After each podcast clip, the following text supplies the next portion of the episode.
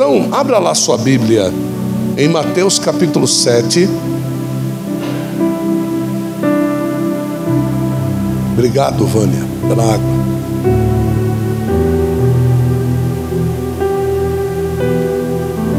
Mateus capítulo 7.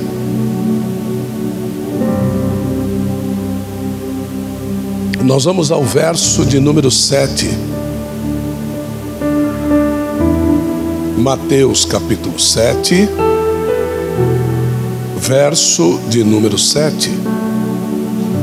Tantos quantos acharam, diga amém. Diz assim a Bíblia: Pedi e vos será dado, buscai e achareis, clamai e a porta vos será aberta. Porque todo o que pede, recebe, e aquele que busca, acha. E ao que clama, batendo a porta, lhe será aberta. Amém, irmãos? Amém, irmãos? Amém. Nós vemos aqui três verbos em evidência. E esses três verbos são os verbos sustentáculos da fé. Os três verbos são, repete comigo e diga: pedir, diga buscar e diga clamar. Sem esses três verbos não adianta ter fé.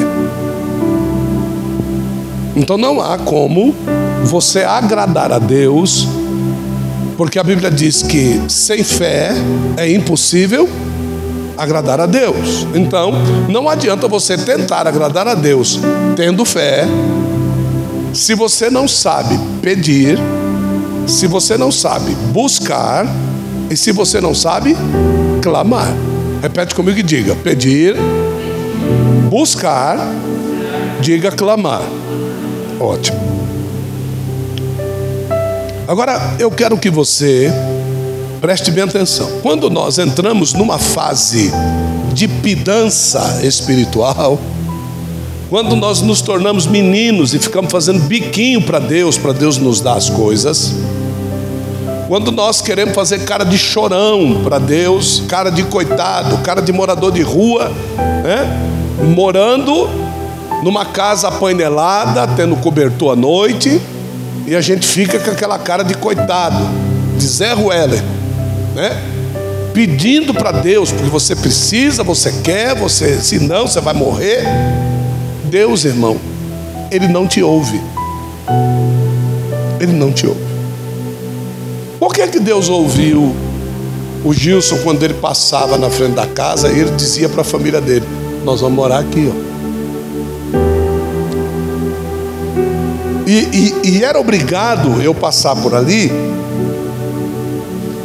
porque quando a irmã Natália, que hoje é esposa do meu filho Lucas, foi traída pelo esposo e teve que sair da casa que ela morava, para ficar junto com as duas filhas e junto com o Gabriel, que hoje é meu filho, nós conseguimos alugar um fundico de um cômodo para eles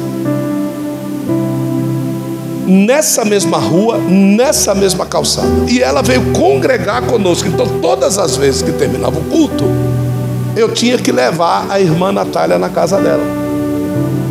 E o nosso carro era pequeno, mas vinha todo mundo dentro do carro.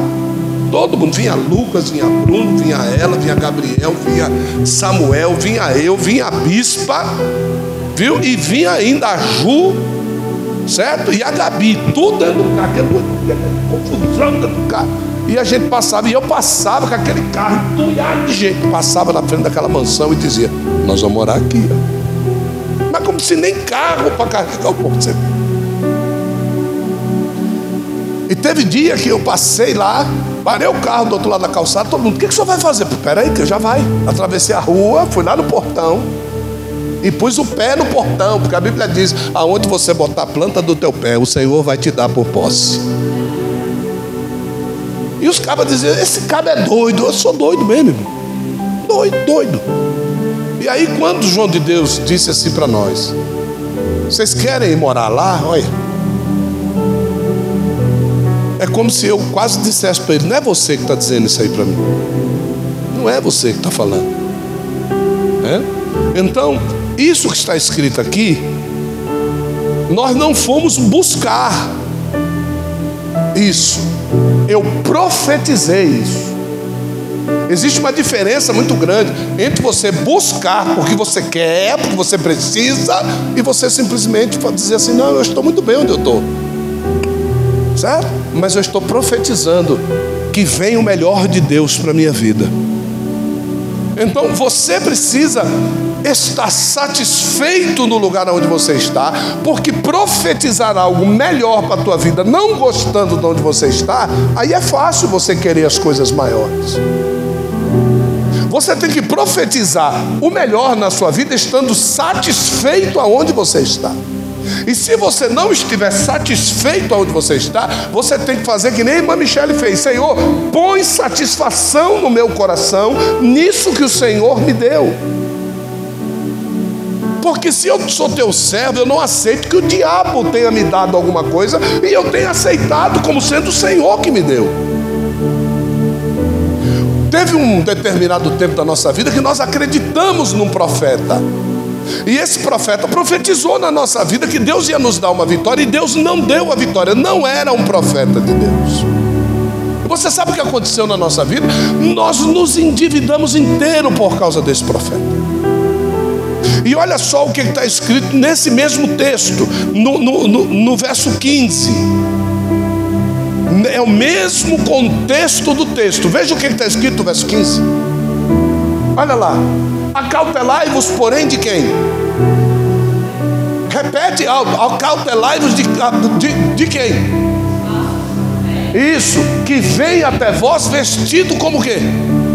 Como ovelha. Mas eles interiormente são o quê? Lobos o quê? Devoradores. Entendeu? Então, essa condição é uma condição hoje que nós, se eu estou precisando de, um, de, de algo, quero muito aquilo, mas para que é que você quer aquilo? Aonde é que você vai utilizar isso? Senhor, eu quero saúde. Para quê? Para ir para o pagode? Para ir para o forró? Para ir para a pisadinha? É, é para onde é que você vai? Pra, por que é que você quer saúde? Certo? Porque às vezes é melhor Deus te botar no hospital e te recolher salvo do que você ir para um forró e morrer lascado e ir para o inferno ainda. Então Deus não vai te dar saúde. Se Ele sabe que a intenção do teu coração é uma intenção fraudulenta, é uma intenção que vai te afastar de Deus, não adianta. Repete comigo e diga: pedir, buscar e clamar não adianta. Senhor, me dá esta varoa, eu quero casar com ela. Deus sabe que essa mulher vai acabar com a sua vida. Você acha que Deus vai lhe dar essa mulher? Entende? Senhor, me dá esse varão, esse gatinho. Deus não dá gatinho para casar com ovelha, Deus dá ovelha para casar com ovelha. É. Entende? Ninguém quer casar com a capivara. Ninguém quer casar com um crocodilo, todo mundo quer casar com um gatinho. Ninguém quer casar. É, uma jumenta, ninguém quer casar com a jumenta. Não, eu quero uma potranca. É, quero uma cavala. Uma jumenta, não quero uma jumenta. Ninguém quer uma jumenta. Então Deus vai chegar para você e vai dizer: toma uma, toma uma ovelhinha para você casar. E você tem que ficar feliz. Por quê? Porque se vem de Deus, vem para te aproximar das coisas de Deus. Então, esse verso 7 e 15 é interessante, por quê? Agora, abre lá em Provérbios 8, 17. Eu vou dizer para você por que, que o verso 7, o verso 15 do capítulo 7 é interessante, para você se acautelar contra os falsos profetas. Agora veja aqui, Provérbios 8, 17. Olha só o que está escrito aqui, ó. Vamos, todos juntos. Olha aqui. Um, dois, três, vai. Não, pelo amor de Deus, vocês estão lendo o mesmo texto. É o mesmo texto que vocês estão lendo. Não é possível que um fale inglês, o outro fale hebraico, o outro fale latim. Não é possível. Não é, não é latim, eu estou falando latim. Vamos lá. Um, dois, três, vai. Não é aos, não é os, não é, é, é aos. Leia o que está escrito lá, pelo amor de Deus. Um, dois, três, vai.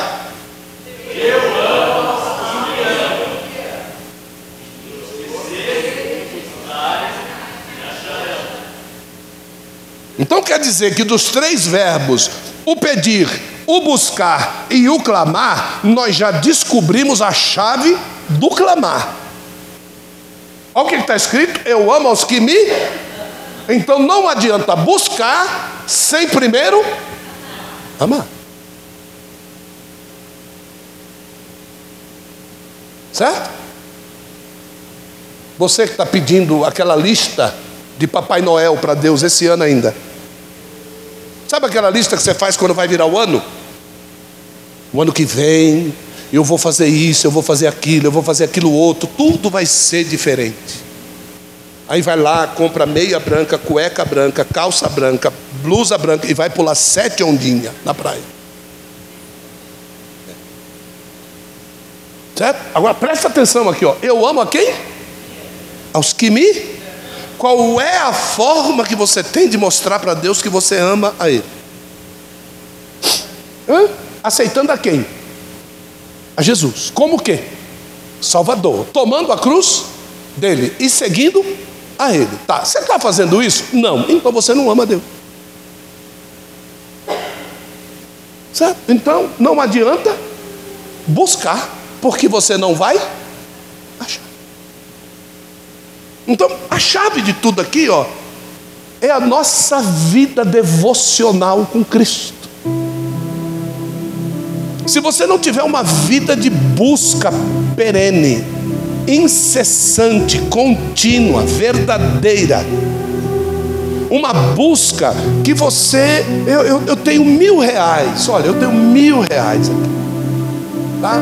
Então o que, que eu vou fazer com esses mil reais? Eu, eu preciso alegrar Deus com esses mil reais. Tá? Isso, isso é, quem, é, é quem ama. Porque quem ama, quando eu amo a minha, a minha esposa, minha esposa hoje chegou para mim, vem aqui, meu amor. Aí eu fui lá na cozinha. Estava lá na sala. Quando eu cheguei lá na cozinha, ela estava apoiada na, na, na pia segurando um processadorzinho de alimento na mão, uma mão, e uma colher na outra mão, enfiada num buraco do processador, botando o processador para funcionar, porque a tampa do processador tinha quebrado. E quando foi que nós compramos esse processador? Quando nós casamos. Eu estou casado irmão, há 22 anos, irmão.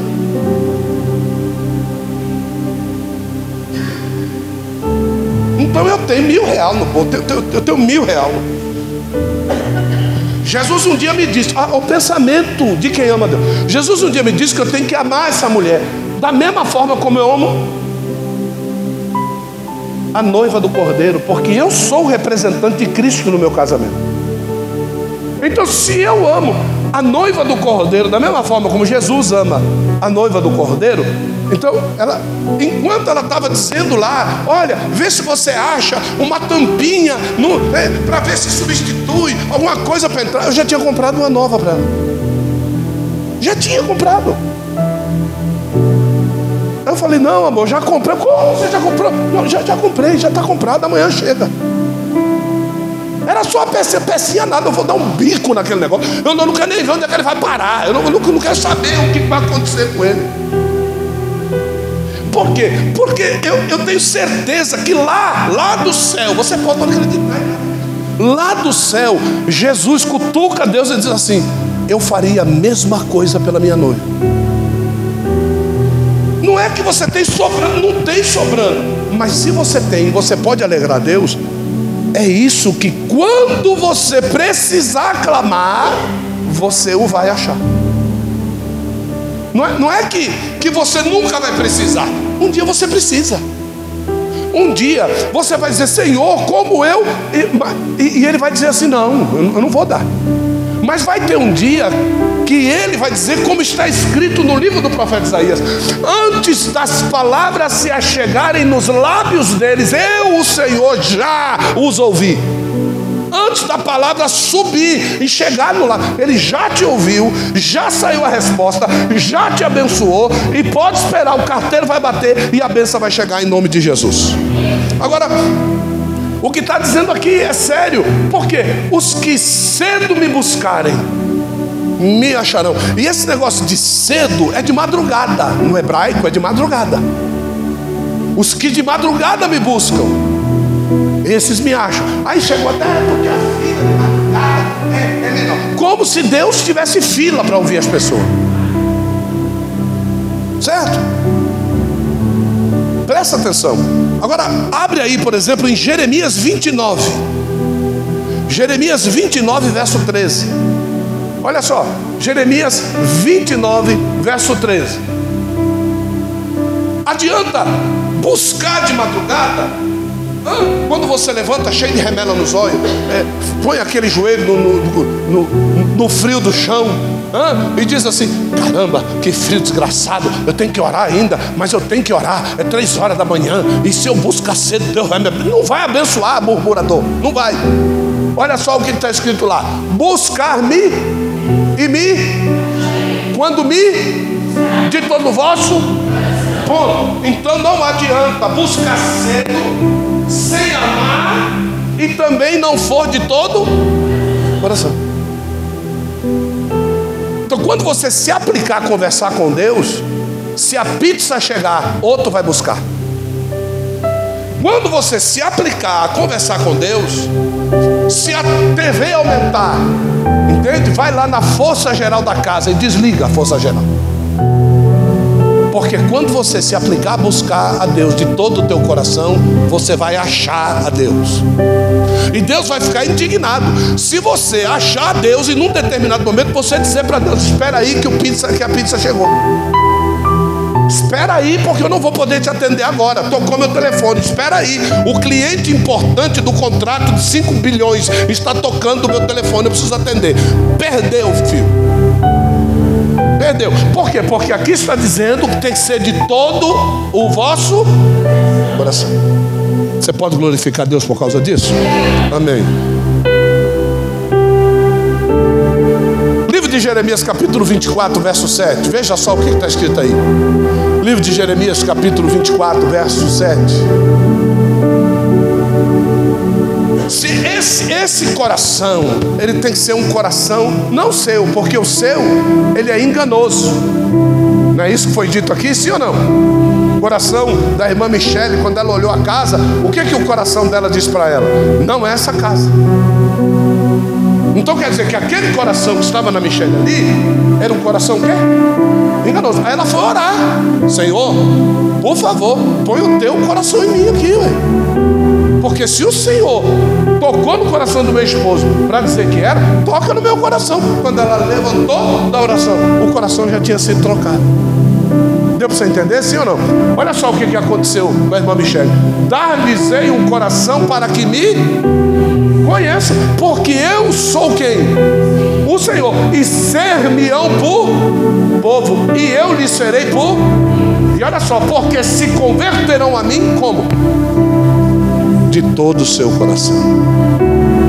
Então não adianta você tentar buscar Deus com teu coração. É por isso que você não se rende.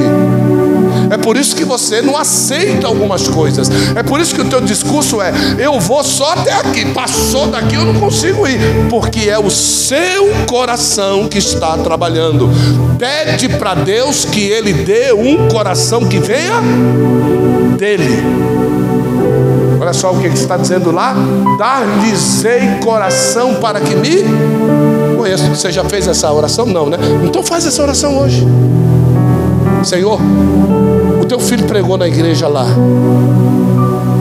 que o Senhor tem capacidade, poder, e o Senhor prometeu aí, na sua palavra, que o Senhor dá coração. E esse coração faz com que as pessoas te conheçam. Talvez, Senhor, eu não te conheça porque eu estou querendo te buscar com o coração que eu tenho. E esse coração que eu tenho é o coração que me leva a fazer coisas erradas. Esse coração que eu tenho é o coração que me leva às vezes a estar longe de ti. Esse coração que eu tenho é o coração que leva às vezes a duvidar de ti. Agora eu descobri. Então me dá um coração para que eu possa te conhecer. Amém, irmãos? Veja só o que, é está escrito em Tiago, capítulo de número 1, verso de número 5. Olha só o é que está escrito. Você, você vai se surpreender com essa mensagem.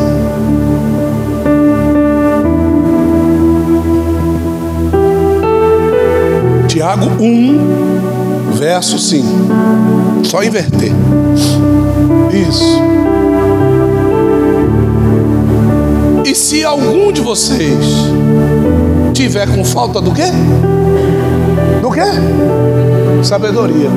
Peça ao apóstolo Gilson. É o que está escrito ali? Não. Peça quem? Então para de mexer o saco. Pelo amor de Deus. Eu, eu não posso dar sabedoria para ninguém. Eu não posso fazer você ficar sábio, não. A única coisa que eu posso fazer para você é ensinar dentro da sabedoria que Deus já te deu. Aí pronto, aí vai ser jóia o negócio. Mas antes, pede para quem, irmão? Para Deus. Que a todos faz o quê, irmão? Dá o quê? O que, que é liberalmente? É como se a sabedoria estivesse sentada do lado dele lá e não tivesse cadeado no pé dela, não tivesse correntes na mão dela, não tivesse argola no seu pescoço. E toda vez que alguém pedisse, Deus, me dá da tua sabedoria, Deus só fizesse assim do trono. Pode ir. Entende? Porque não tem nada, ele não está pedindo para você fazer nada, ele está pedindo só para você fazer o quê? Pedir. Talvez a gente se acha tão sábio que não precisa da sabedoria de Deus. Talvez você saiba tanto da tua profissão que você não precisa da sabedoria de Deus. É por isso que tudo está travado. É por isso que nada anda. É por isso que você não, não consegue deslanchar. Você sabe de tudo você só não tem É só o que falta. E não lança onde? Em rosto. E ser-lhe-á o quê? Então, às vezes a gente tem medo de pedir sabedoria para Deus, para Deus dizer assim: é, se dobrou, né? Tá vendo? É, apertei tanto a tua vida e agora você está pedindo para mim sabedoria. Aqui está dizendo assim, ó: não lança em rosto. Posso dizer a verdade para vocês, sim ou não? Sim ou não? Deus já sabe que nós somos jumento. Ele já sabe. Deus já sabe que nós somos burro. Deus já sabe que nós somos duro. Deus já sabe que a gente não sabe de nada. Deus já sabe. É por isso que ele mandou escrever isso aí. Porque alguns de nós, até para pedir para Deus é queixo duro. Até para pedir para Deus as coisas, nós somos duros, difíceis, porque nós não conseguimos pedir nada para ninguém. Agora, não conseguir pedir para Deus, não conseguir achar que Ele pode, que Ele tem poder para dar, como já foi dito aqui. Não, que Ele tem poder para dar, que Ele tem poder para fazer, que Ele tem poder para mudar a situação, que Ele tem poder para mudar corações, que Ele tem poder. Ele pega aquele que diz assim: Eu nunca vou fazer isso. A única coisa que você não devia ter dito é a palavra nunca, porque nada é impossível para Deus. Sara deu risada na tenda dizendo: Como é que eu vou gerar? Aí o verbo chega para ela e diz assim: Como é que você, você deu risada? Pois agora é que você vai ver. Quando o teu filho nascer, você vai dar o nome de risos para ele. Para que você nunca mais esqueça de que você riu de um Deus que tudo pode. Deu para vocês entenderem? Diga amém. Olha só, João 15, 17. Não, João 15, 7, por favor. João 15, 7. Olha só. João 15, 7. Se vós estiverdes em mim, e as minhas palavras estiverem em vós, pedireis o quê? Pedireis o quê? Meu Deus do céu, é isso mesmo que está escrito? Quer dizer então que é nada impossível mesmo para Deus? Pedireis o quê? Tu, diga isso, até você se convencer. Olha lá, se, este, se vós estiveres em mim, as minhas palavras estiverem em vós, pedireis o quê? Tudo o quê? O que você quiser. E vos será o quê? Eu não sei se você lembra que nós dissemos para vocês que essas palavras estão totalmente ligadas uma à outra. E eu só consigo dizer essa palavra com eficácia depois que Deus colocou um coração dele em você. Então, se você tiver o coração dele em você, você não vai pedir nada que te afaste dele. Você só vai pedir coisas que te aproximam dele. Por isso que eu não posso dizer esse verso antes do outro. Por isso que existe uma sequência teológica lógica. Por isso que a palavra de Deus, ela não pode ser pregada por qualquer pessoa. A pessoa precisa ter o tino de Deus para chegar aonde Deus quer que você chegue com a sua fé. É impossível que alguém tenha tamanha fé que vá se jogar do viaduto. Porque tem fé. Não, eu tenho certeza que eu vou me jogar de um viaduto e Deus enviará o seu anjo. Vai, vai, vai, vai, vai. Vai, vai esperando que ele vai. Até Jesus, que é Jesus, disse para Satanás: Não tentarás o Senhor teu Deus. Quando o diabo disse: Te atira daqui, ele vai mandar os anjos para te segurar. O diabo chega para Jesus, manda ele se atirar, e porque eu sou filho de Deus, Deus vai mandar o anjo. Deus não tem negócio com louco, irmão. Para. Você, ah, eu quero ter uma Ferrari. Você vai lá, compra uma Ferrari. Aí quando chega no primeiro ano, não tem o dinheiro para pagar o IPVA. Eu quero morar em Alphaville. Primeiro ano, não tenho dinheiro para pagar IPTU. Como é que faz? Do que, que adianta uma fé burra como essa? Nós precisamos ter uma fé que quando as pessoas ouçam o testemunho que nós vamos contar, Deus seja o quê? glorificado. É isso que precisa. Então tem coisas que você não pode testemunhar, porque Deus não é glorificado naquilo que você está testemunhando. Então, até para testemunhar, você tem que ter sabedoria e inteligência para levar as pessoas a acreditarem realmente que Deus pode fazer a coisa pelas pessoas. Você está entendendo? Diga glória a Jesus. Teve uma época da minha vida eu vivi pregando aí no interior de São Paulo. Para tu quanto foi lá daí? Não tinha casa. Não tinha onde reclinar a cabeça. Vivi verdadeiramente aquilo que Jesus disse: o filho do homem não tem aonde reclinar a cabeça. E eu não tinha. Chegava numa cidade, sentava numa praça, pregava a palavra, ganhava três, quatro almas para Jesus à tarde.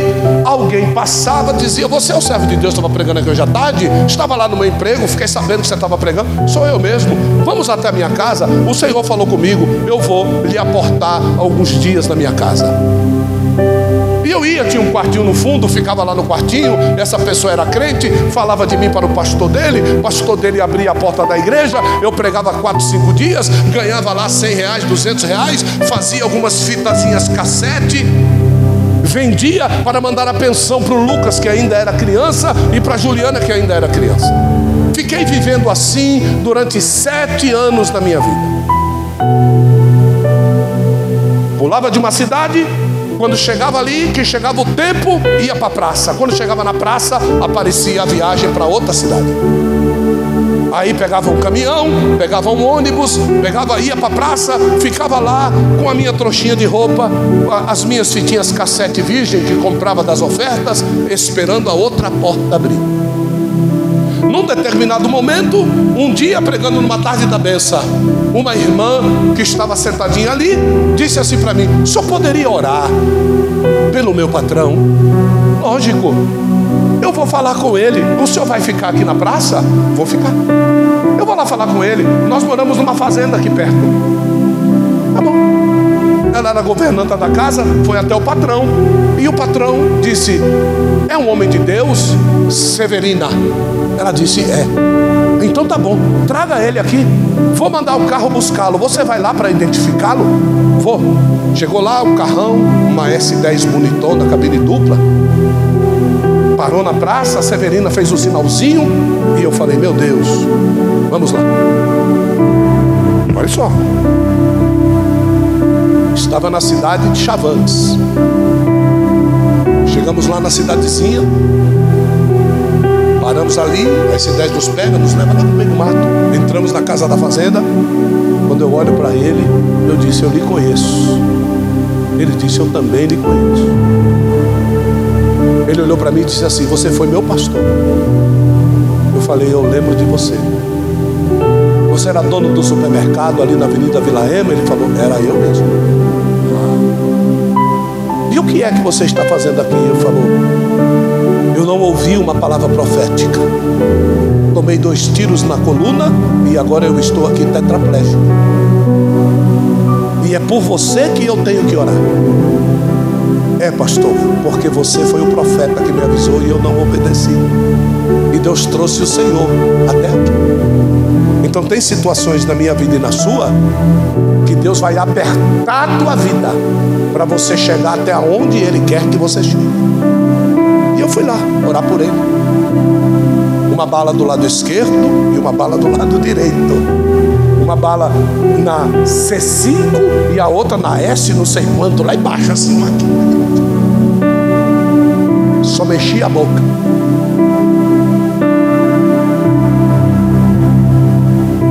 Vamos orar? Vamos orar. Oramos.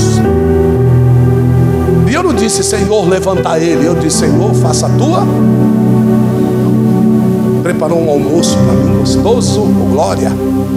E sabe para onde foi que eu voltei? A praça. Me levou de volta lá para a praça. Era cinco horas da tarde. Falei, hoje eu acho que eu vou ter que dormir na praça. Quando deu nove e meia, a S10 parou. Estou chamando o Senhor lá na casa da fazenda. Quem foi que abriu a porta para mim?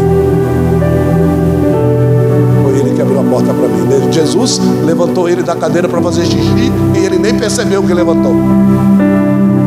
Deu vontade de fazer xixi, levantou e foi no banheiro. Quando ele estava, quando ele foi fazer xixi, ele disse: Eu estou de sonda. Eu... Aí é que ele foi lembrar que ele estava com a sonda mandou me chamar de volta. No outro dia eu fui no médico, arrancou a sonda, ninguém sabe como é que ele levantou e nem eu. E eu também não quero nem saber. Eu sei que foi Deus que levantou ele. Me levou até uma concessionária de veículo, comprou um Renault 19 no ano zero, entregou a chave para mim e disse: Pronto, você não vai ficar mais na praça. Volte para sua terra agora de carro zero quilômetro. Estamos voltando para São Paulo. Deus disse: entre na cidade de Bauru. Entrei na cidade de Bauru. O que, que eu vim fazer aqui? Deus disse para mim: Você vai entregar o carro para o dono. Poxa, mas o senhor não me deu o carro? Não, não, eu dei o carro porque você é motorista. Agora você vai entregar o carro para o dono. Porque eu prometi para uma serva minha que estaria dando um carro dessa marca, desse ano, dessa cor, e você foi o que escolheu o carro desse ano, dessa marca e dessa cor naquela cidade. Não fique pensando que o carro é seu, o carro é dela. Parei o carro na praça. Chega lá a serva de Deus, bate no vidro e diz: Foi o senhor que trouxe meu carro? Falei, é, pois é, eu trouxe o carro. Ela falou, obrigado. Pegou a chave do carro, entrou no carro, ligou e eu fiquei na praça.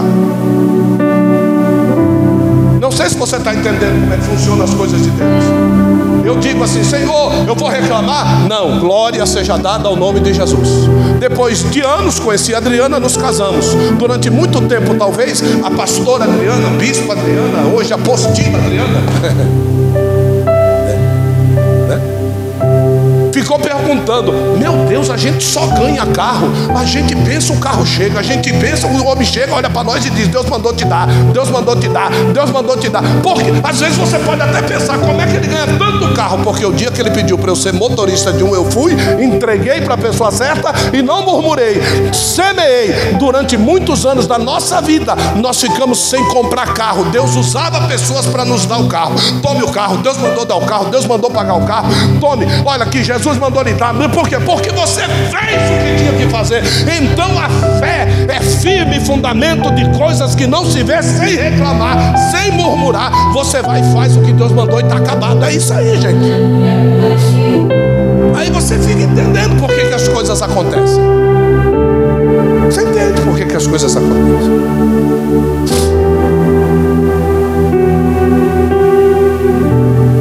Precisávamos ir para Israel.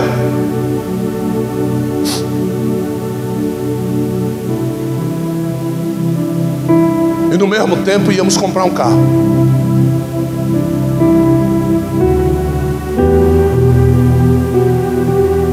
Comprar o um carro e ir para Israel. Mas como é que o senhor falou que não tinha dinheiro? Pois é, Deus mandou comprar. Mas não tinha dinheiro para comprar o carro. É porque Deus queria movimentar a viagem para Israel. Entrei na agência, olhei o carro, levei ela lá, falei, esse carro aqui vai ser nosso. Ela falou, meu Deus, esse carro aí vai ser nosso. Deus vai dar esse carro para nós. Tá bom. Comecei com o rapaz, ele falou assim, falei para ele assim, o gerente do banco vai aprovar esse financiamento para mim. Ele falou, o senhor tem conta em que banco? Eu não tenho conta em banco nenhum, não. Quem tem conta é minha esposa. Ah, tá bom então. Ela conversou com a pessoa, fomos até a agência, chegou lá na agência, sentamos na mesa de um, mandou descer para cá, conversou com aqui, mandou subir para lá.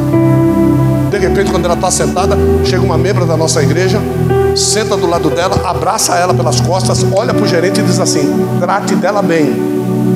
Ela é como se fosse minha mãe. Você conhece? Eu conheço. Então, então mudou tudo aqui. Mudou tudo. Já me dá aí o seu nome aí. A senhora tem isso aqui? Não, não tem. Então agora a senhora tem. A senhora tem o livro? A senhora tem limite? Não, não tem, não tem. Tá, agora a senhora tem. A senhora tem cartão internacional de viagem? Não, não tem. Então agora a senhora tem. E eu com a viagem para Israel marcada. A mulher nem está sabendo o que, que ela está fazendo, mas Deus está mandando ela fazer. Foi lá, fez tudo. Olha, é que nós estamos aqui, na realidade nós estamos aqui para adquirir um financiamento de um carro. Pera aí que já vai resolver. Pega o telefone, liga para o cara lá embaixo. O cara tinha dito que talvez não desse, sobe e diz assim: olha, essa daqui é como se fosse mãe de fulana. Então, ó, a prova lá embaixo lá. Olha, a senhora pode descer, é só assinar o documento, já está tudo aprovado. Saí de lá com todos os cartões, com o limite do banco, com o carro aprovado. Cheguei lá na agência de volta e disse para ele: Eu não disse que o carro era meu, tá aqui essa bexiga, tá aprovado. Quando é que eu pego a chave? Amanhã só pode vir, pode pegar a chave. Acabou, pronto a conversa. Pronto. Por quê? Porque você faz o que Deus manda você fazer. E o teu coração não é coração de usurpador, o teu coração é coração de servo. Nós nunca pensamos que nós podíamos ter nada. Quando Deus põe no coração, você diz: É impossível. Ele diz: Sou eu que estou fazendo, vai lá. E para terminar, teve um homem que teve um profeta do lado dele a vida toda e não acreditou no que o profeta disse. O dia que o profeta morreu, olha, o dia que o profeta morreu, ele foi procurar uma macumbeira para falar com ele. Ele teve o profeta a vida toda na frente dele. O dia que ele morreu e ele precisava de Deus falando, ele foi procurar uma macumbeira. Ele chega lá na macumbeira, você sabe o que, que ele pede? Faz-me o espírito do profeta lá que tinha morrido subir, para que ele possa profetizar para mim. Você acredita que isso está escrito na Bíblia? Você consegue acreditar que a gente tem as pessoas vivas diante da gente, instrumentos de Deus diante de nós, e a gente não acredita no que as pessoas estão dizendo, e um dia Deus vai tirar essas pessoas da nossa frente, e nós vamos para bater a tabaque lá nos lugares lá, para Satanás ver se ele consegue levantar o espírito daquela pessoa para ele poder ser profeta na minha vida, e eu tinha ele vivo diante de mim, não acreditava. Eu estou falando da vida de Saul. Veja lá, para a gente terminar, 1 Samuel, capítulo de número 28. Que é para você, pelo amor de Deus, começar a acreditar naquilo que Deus fala com você. 1 Samuel, capítulo de número 28.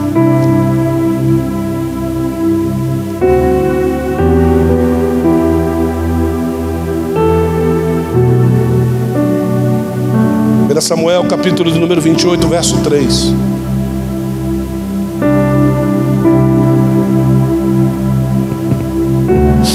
Ouça o que? Ouça e veja o que está escrito aqui. E Samuel já estava o quê? Samuel estava o quê, gente? Samuel já estava morto e todo Israel tinha o quê?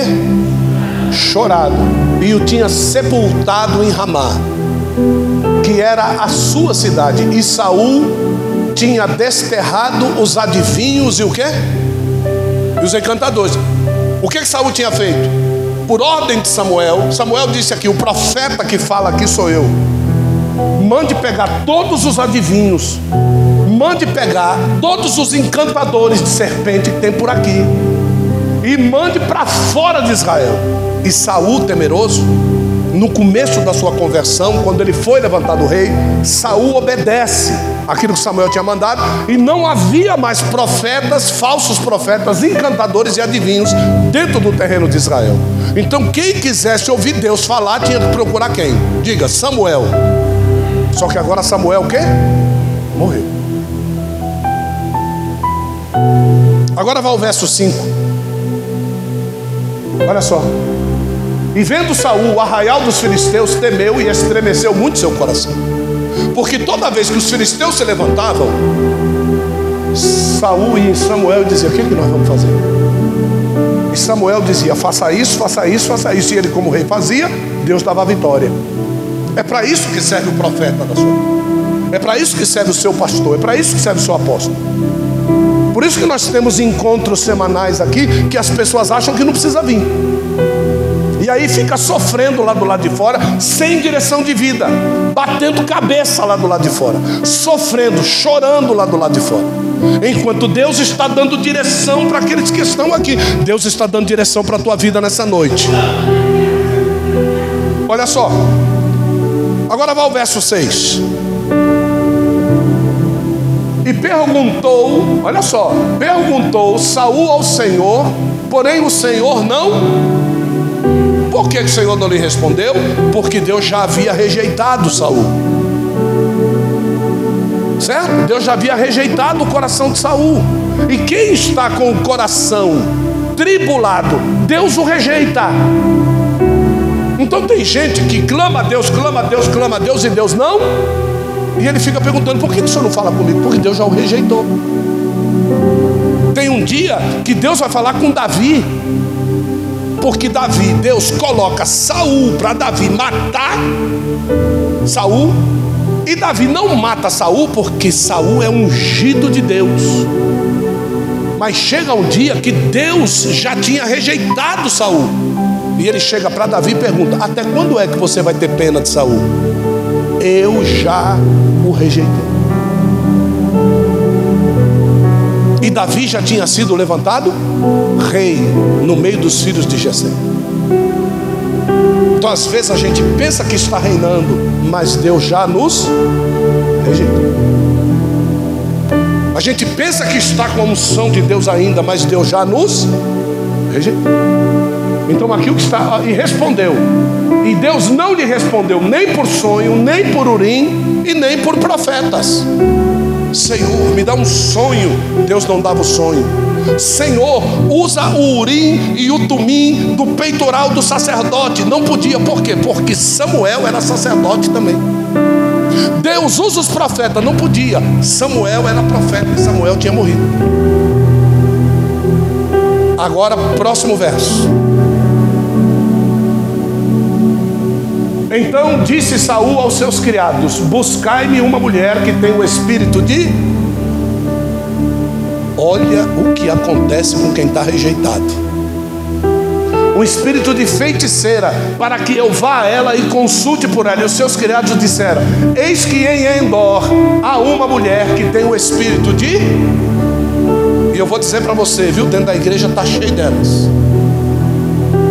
Está cheio deles, cheio do espírito da pitonisa de Endor, os adivinhadores, que dizem: Deus falou, Deus disse isso, Deus disse aquilo, tu entra na dele e quebra a cara.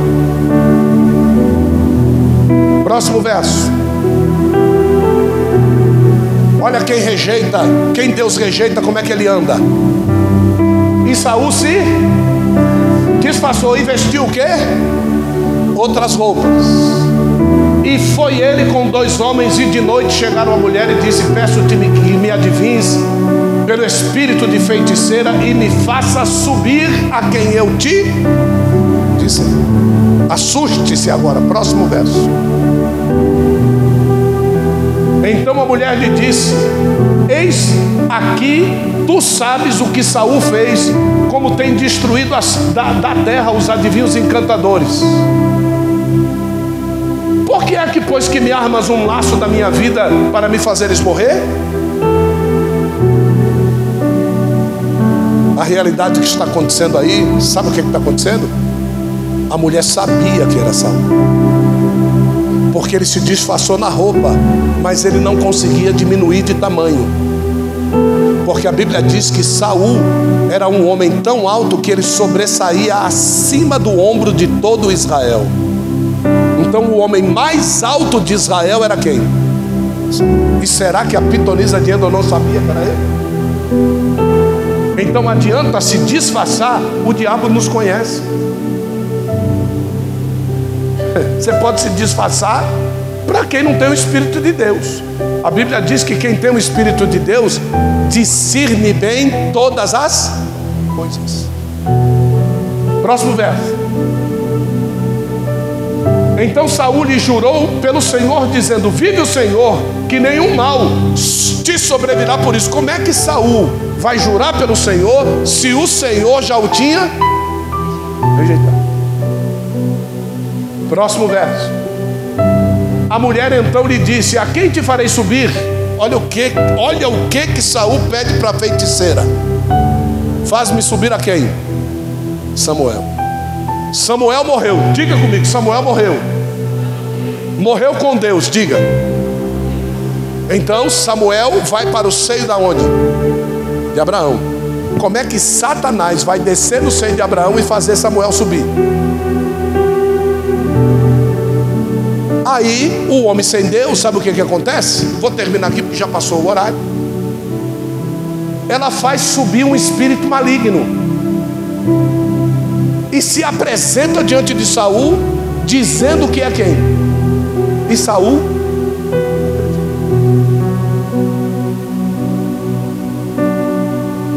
Será que o diabo tem feito isso no meio das igrejas e tem ferido a fé de quem o está ouvindo? E as pessoas acabam se afastando, dizendo que Deus disse, e na realidade quem era que estava dizendo? Exatamente.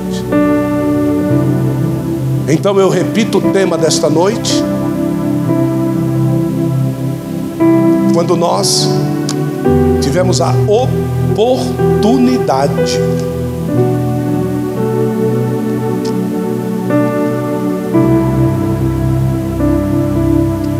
de ler em Mateus, no capítulo de número 7, que diz assim: Pede e vos será dado, buscai e achareis, clamai e a porta vos será aberta. Porque todo aquele que pede recebe, e aquele que busca acha, e ao que clama batendo, a porta lhe será aberta mostrei para vocês pela Bíblia Sagrada qual é o caminho de se chegar até aqui. E mostrei para vocês um coração rejeitado que pede quem é que vai atender a oração dele. Então que nós não venhamos a prevaricar contra Deus para ter os nossos corações rejeitados por Deus. Porque Deus de forma nenhuma irá impedir que o diabo venha visitar esses corações e venha muitas vezes a oferecer pratos que ele está pedindo fora da direção de Deus, porque o coração dele não é um coração de Deus. Então, às vezes, você estipula algo para a tua vida que não é de Deus, e acontece, você diz: está vendo? Deus me ouviu. Não foi Deus que te ouviu. O teu coração não é de Deus. E se o nosso coração não for de Deus, não é Deus que responde às nossas orações. Que Deus te abençoe e as palmas louvem ao nome do Senhor.